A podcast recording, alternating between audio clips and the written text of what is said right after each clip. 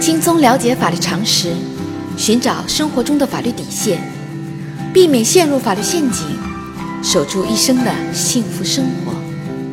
亲爱的听众朋友们，大家好，欢迎来到仙人球聊法律。今天的话题是：宅基地建房，离婚时如何分割？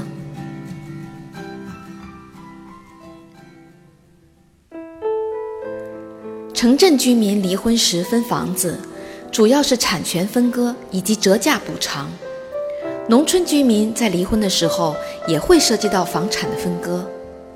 由于农村房产与特定的宅基地使用权相联系在一起，因此在具体分割方式上存在着一定的特殊性。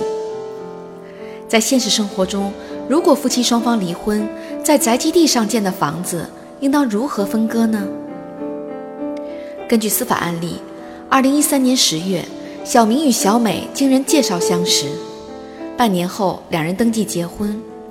婚后两人居住的房子是婚前由小明的父母出资十二万元，在小美父母的宅基地上建造的，宅基地的价格为两万元。二零一五年六月，小美从朋友那里听说小明在外地打工期间与一名年轻女性有婚外情行为。于是双方大吵一架，之后便开始分居。二零一六年三月，双方经过协商同意离婚，两个女儿随小美一起生活。但是在房产分割上，双方存在较大争议。由于两人居住的村庄已经纳入城市新区规划，房子的价值已经达到了三十万元。小美认为小明的户口并没有迁入本村。房子的宅基地是村里批给自己父母的，房子应当属于自己的父母。小明认为，房子是自己父母出钱建的，应当将房子拍卖，只需归还小美的父母申请宅基地的两万元即可。对于双方的请求，法院会如何判决呢？仙人球提示：婚后房子增值的部分十六万元。属于夫妻共同财产，应当平均分割。房子归小美所有，小美需要支付小明补偿款，总计二十万元。法律规定，农村宅基地属于集体所有土地，只有户口在本村的村民才能申请。原则上，一户只能拥有一处宅基地，并且严禁将宅基地出让、转让或者出租用于非农建设。因此。农村的房产只能出售给同村的村民，不允许向其他村的村民出售，更不能销售给城市居民。离婚分割农村房产时，通常采用作价补偿的方式，而不能采取向社会公开拍卖的方式。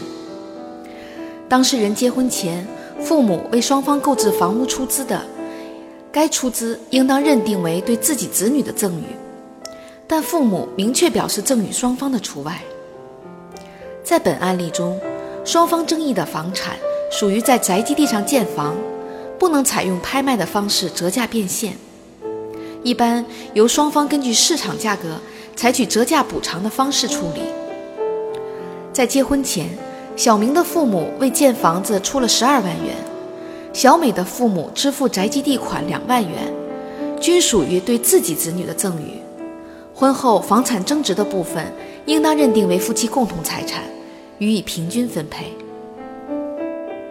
小仙建议，基于宅基地建房的特殊性，离婚分割房产时，必须首先区分争议的房产是家庭共有财产还是夫妻共同财产。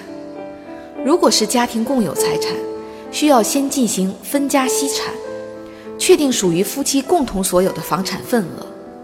离开家庭的一方获得其财产份额相适应的金钱补偿。由于农村宅基地使用权的面积通常以家庭人口为基础计算，如果婚前男方申请宅基地时已经将女方计入家庭人口，那么结婚后女方应当及时将户口迁入到男方家中，明确自己的宅基地份额。一旦遇到拆迁补偿时，可以免去不必要的纠纷。好啦，今天的话题就说到这儿。如果你也遇到类似的问题需要解决，请关注微信公众号仙人球聊法律。